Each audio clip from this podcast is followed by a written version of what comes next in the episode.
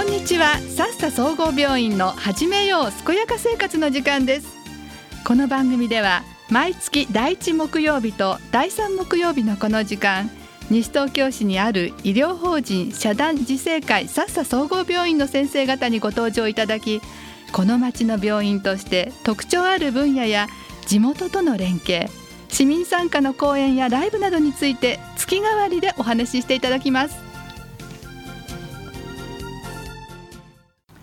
今回はサッサ総合病院整形外科部長の石田正也先生にご出演いただいています。石田先生よろしくお願いします。よろしくお願いします。さあ前回はあの腰痛について先生にお話を伺ったんですけれどもえ今回は腰椎椎間板ヘルニアについてお話を伺っていきます。はい。先生この腰椎椎間板ヘルニアというのもこうよく聞く病気の名前ですよね。そうですね。最近やっぱりテレビとかもちろんそのインターネットとかでも通じて腰椎椎間板ヘルニアっていう言葉は多分一般の方でもよくお耳にする病名病気だとは思います。実際まあ腰椎椎間板ヘルニアっていうのはまあじゃあどういうものかっていうことなんですけど、はい、まああの背骨には背骨と背骨の間にあるクッションですよね。はいはいクッションの役割をしているものが、まあ、椎間板です。でまあその椎間板に、えーまあ、何らかしらの原因で、えー、例えば、まあ、亀裂、まあ、亀裂が入って、えー、そこから、まあ、起こるその疾患ですよね。はい、で椎間板は、えーとまあ、細かいこと言うようですけど一応外側の繊維輪っていう硬い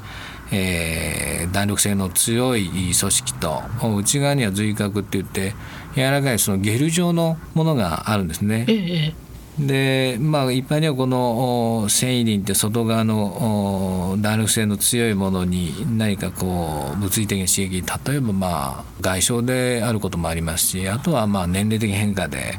えー、まあ亀裂が生じてそこの亀裂からその中のその髄核成分っていうそのゲル状のものが飛び出す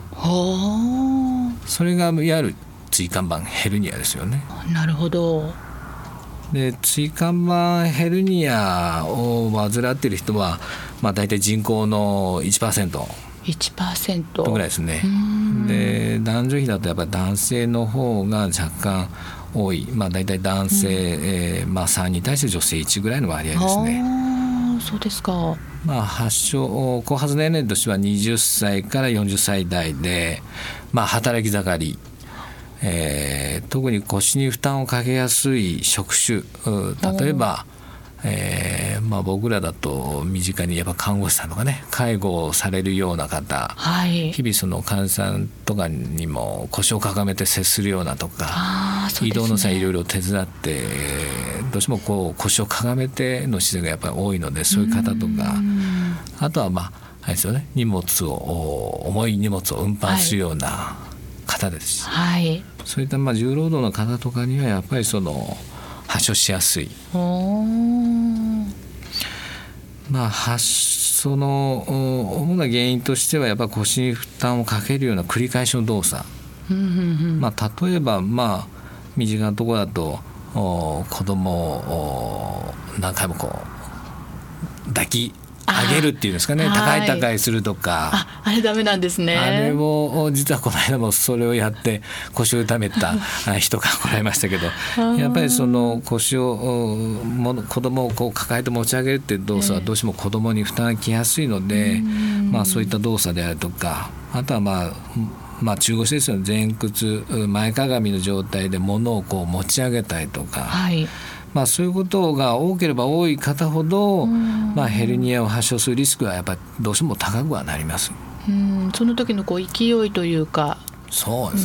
ね。まあ、繰り返しのやっぱり動作がやっぱ椎間板の、うん、おそう劣化を誘発する。はまあ、使っているうちにどうしてもその劣化した組織、まあ、どうしてもやっぱりこう椎間板の破綻が生じて、えーまあ、そこからあ、まあ、中のその髄核性ゲル状のものが飛び出してしまう。まあ、あとはあれですよね。その、まあ、発症の原因としてその他にもタバコを吸う人。あタバコですか。タバコは良くないと言われてますね。なぜなんでしょうタバコ自体はやっぱりニコチンの作用で血管収縮作用があるので、まあ、組織血流という、まあ、血行を悪くするっていうことももちろんあると思いますが、まあ、結構その1日タバコを10本吸うとその椎間板ヘルニアになるリスクは20%高くなるってそんなですか？言われてますので、まあ、ええ、やっぱりどうしても椎間板ヘルニアになった方タバコ吸われるような方はもうタバコ吸っちゃダメだよとは言いますけどね、はい、大抵の方はやめるやめると言っても、えー、なかなかやめれないんで。のようですね、えー、まあでもタバコはやっぱりリスク高めますのでヘルニアの方でも高めますので。ですか。そうですね。はですからタバコを吸われる方はちょっとタバコをやめれたら特に腰痛椎間板ヘルニア、えー、腰痛持ちの人はやめた方がいいと思います、えー、そうですか、はい、なんか意外な感じでしたけれどもそうですか。実はタバコもやっぱり原因として、はい、ありますねまあ、具体的なそのまあ症状に関してなんですけど、はい、まあ腰痛椎間板ヘルニアはその腰の痛み以外にまあ、足の痛みとか足のしびれがまあ特に特徴的な自覚症状ですよね。まあ、足の痛みとかしびれが出る原因は結局その脱出した、まあ、出たその椎間髄核ですよね、まあ、ヘルニアがですね、ええまあ、背骨の中を走っている神経を圧迫することで起こります。なるほど。じゃあ激痛ですよね。そうですね。神経。よくあの時々こう肘をこう角にぶつけるとこう電気走るような、はい、なりますね。ありますね、はい、あれ肘のところに神経走ってますので あれがずっと持続するような。あそうですか。僕はよく外来でああいうのがずっと持続するんだよって言いますけどね、まあ、要は神経を刺激するとああいう症状がずっと出続ける。あとはどんどんやっぱりその症状が進行するとですね、えー、まあ痛みやしびれだけじゃなくて、うん、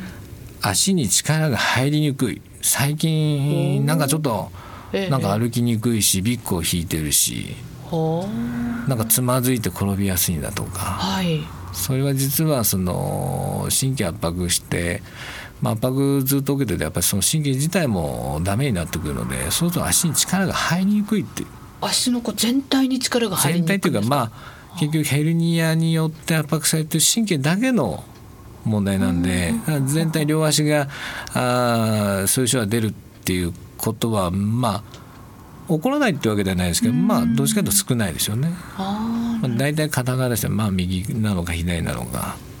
その神経圧迫されてるところのやっぱ神経障害ですよね、まあ、そういった、まあ、つまずきやすいっていうこと症状が出てきたりとか本当にあとはまあそのデパート追加版ヘルニアがかなり巨大なもの大きいものだと、はい、それこそ神経全体圧迫してくると、まあ、両足に症状出る人もいますし、まあ、中には背骨の中走ってる神経にはその膀胱とかね要は排尿おしっこをするとかあ排便するっていう機能も含まれてますので、はい、最近ちょっとこうトイレが近くなったとか本当にひどくなると急にねおしっこが出しにくくなったとか。まあ、1年通じて、まあ、1人ぐらいやっぱり急にねおしっこが急に出なくなったってことで外来受診されるような追加バヘルニアの患者さんもいますから実はそういったところの症状も出る恐れがあるんですね。そうですか全員が全員出るわけではないので、えー、あの比較的ごく稀なものであるんですけど、まあ、中にはそういうこともありますので。まあ、足に痛みしびれ、えー、ちょっとつまずきやすいとか最近ちょっとトイレが頻回になったなっていうと、はい、実は神経ね、追加まヘルニアで、えー、症状を出している可能性もありますので、まあ、心配であればはい、ぜひ外来に受診していただき、えー、そうですね。ちょっと心当たりのある方もね いらっしゃるかなと思いますので、はい、はい、じゃあそれではここで、えー、曲を一曲お届けしましょう。さあ、えー、今回先生お選びいただいたのはどんな曲でしょう？前回4つのお話の時には息子のリクエストだったので、はい、今回は私の妻の奥様の。まあ恥ずかしいんですけど妻のリクエストということでテイラー・スウィフトの「シェイク・イット・オフ」お聞きいただいたのはテイラー・スウィフトで「シェイク・イット・オフ」でした。さあ、えー、ここからは質問コーナーです。えー、先生先ほど腰椎椎間板ヘルニアについてねまあいろいろあの、はい、話を伺いましたが今度このどうやって治療するのかその方法をね、ね。はい、教えていただけますか、まあ、基本的にはその治療はまあ痛みなので、まあ、痛みに対する治療ってするとやっぱりこうお薬、まあ、痛みの飲むっていうのが、はい、まあ、ごく一般的だとは思うんですが。まあ、それではまあね、えー、開業医の先生でもできますのでやっぱ笹総合病院としては、はい。えーまあ、なかなか痛み止めだけ、えー、でも治らない場合には、うん、例えばその神経痛であるので、はい、えー、神経の痛みを取る神経根ブロック治療いうのを結構積極的に行ってますね。えー、それはどんなものなんですか？これはですね、えー、ヘルニアで、えー、圧迫されたその神経ですよね。はい、やっぱ長時間やっぱり圧迫されていると神経自体も炎症を起こしますので。その炎症を抑えるために直接その痛みを感じてその圧迫されている神経に針を刺してそこに痛み止めのお薬と、まあ、炎症を抑えるお薬を混ぜたものを注射するっていうかなり痛いんですけど。やはり痛いんですか？かなり痛いんですが、えー、えー、まあ通常はそのやった直後が症状が取れます。足の痛み。あそうなんですか,、はい、だもちろんそれは診断っていう目的とその痛みを取るための、まあ、治療の目的の、まあ、2つの意味があるんですけど、えー、ただまあ残念ながらもちろんその持続する効果っていうのは、まあ、人様々であってまあ、中にまあ1日2日で元に戻っちゃったっていう方もいますし治っちゃうような方ももちろんいます。ただまあ何回かやってまあ1回でその痛み止め注射ブロック治療ダメでも2回目のブロックで痛みが取れるってケースもありますので、はい、まあですからまあ痛みがあってお困りの方はまあ、神経ブロック治療という、まあ、私どもの方でやってますので、えー、もしその困っているようであればいつでも相談に乗りますので。腰椎椎間板ヘルニアっていうのは、まあ、一応治るものではあるんですね、まあ、最終的に大抵の方はやっぱり治っていく、まあ、保存的治療ですよね。手術しないで治っていく、大半の方はそうなんですけど。まあ、大体そうですね。78割の方は保存的治療で治ってきます。あそうですか、ええただやっぱり残りの2割3割ぐらいの方はなかなかそういった注射とか、まあ、痛み止め、えーまあ、あとはまあリハビリとかですよね。そういうことをやってもなかなか効果が出ない、いつまでも社会復帰できないような方の場合、やっぱ手術にどうしてもなってしまうという方はやっぱりいらっしゃいます。そうですか、はい、あの手術って大変なんですか？手術はですね 最近まあいろんな方法があって、まあ、ごく一般的な方法だとそのラブ法といってまあ、その椎間板ヘルニアを取ってくるっていう。取るんですか？それはやっぱもちろん手術にはなるんですけど、うん、あとは最近ではその内視鏡を使って、えー、比較的その傷が小さい状況で手術をやられるところもありますしあとはまあ経皮的に皮膚からちっちゃいこう監視ですよね。椎間板電波でものつまむものをこう入れて取るっていう。そういう治療をやってるところもありますけど。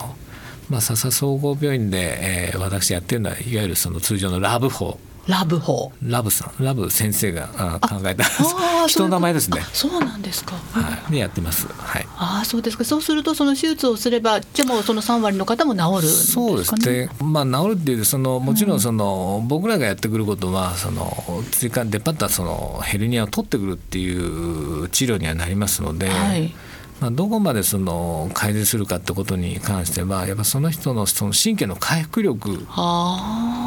とこう椎間板ヘルニアで長く患ってる人と、はい、まあ、1週間2週間で発症してすぐ手術やった方とではやっぱり若干その治療後の成績にはやっぱ影響は出ますけど。そうですか、はい、かといってだからといって、まあ、すぐ手術した方がいいっていうわけではありません。あくまでも保存治療をやって大抵の方は治りますので。ですからまあなかなかならないような場合には、うん、来ていただけたらいつでも。そうですか、はい、じゃあやはりこうぶり返したりする場合もあるのかなと思うんですけどその辺の心配ってどうなんでしょう？そうですね。やっぱ再発することはやっぱりありますね、えーと、もちろん手術される方でも大体まあ3%ぐらい再発ヘルニアっていうのがありますので、ですからまあ再発しないようにするためにはえーまあ、やっぱり腰に負担をかけるような作業であるとか姿勢ですよね、はい。うんなるべく取らないようにする。重たいものを持たない。中腰の姿勢で、まあ、ずっと掃除をするとか、ええ。えーまあタバコをやめるとか。はい。そうですね。そういったことは大事だと思います。結局その後天的な要素要はやっぱり普段からその負担をかける動作っていうのはやっぱり一番大きな問題になってくると思いますので、ええなるべくその一度でも腰椎椎間板ヘルニアで治療したあ経験があるような方は、はい。なるべくそういったことはしないようにうん。心がけるってことが一番大事だと思います。そうですか。あのスポーツなんかはどうなんでしょう？スポーツをやってる方もええ。気をつけた方がいいんですか、そうですね。スポーツをやってるからうんその椎間板ヘルニアになりなりやすいっていう、はい。そういうデータはないんですが、まあ、実際でも外来日々外来診療で見てるとやっぱりその腰に負担かけるような格闘技コンタクトスポーツですよね。ははそういった方はとかはやっぱり腰椎椎間板ヘルニアを起こしやすいのかなっていう、まあ、これは私の印象なんですが。えあると思いますが実際にはスポーツやってるから必ずうそういったことになりやすいっていうことはありませんので、えああそうですか。ただもちろんその1回腰椎椎間板ヘルニアになった人は もちろんそのスポーツのトレーニングの仕方であるとか、うん。まあ、やっぱりその腰に負担かけないような予防であるとか、まあ、腹筋を鍛えるとかってことはもちろんやる必要性はあると思いますけどね。なるほどそうなんですね。あの今はねこうちょっと寒い時期なんですけれどもこの時期に椎間板ヘルニアってこうなりやすいとかってあるんでしょうか？えーっと特に寒さとの関係はまあないと思うんですけどただやっぱり寒い時期っていうのはどうしても体が冷える、まあ、血行が悪くなりやすい時期でもあるのではい。ですからまあ腰痛を訴える方は、まあ、夏場に比べるとやっぱ多い印象にはありますけど、まあ、腰痛の中にじゃあヘルニアの患者さんがいるかっていうとそんなにはだからまあ季節があんまり関係はないですか。はい。印象としては冬の方が多いという印象はありますけど。はい、はい。それが劇的に違うっていううこととはないんですないですしそういうデータは、ええ。特にまだどこも出出してないと思うのではっきり分かりませんが、はい、先生今回も椎間板ヘルニアについてもまたお話伺いましてありがとうございましはい、た、どうもありがとうございました。この番組は医療法人自生会さっさ総合病院の提供でお送りしました。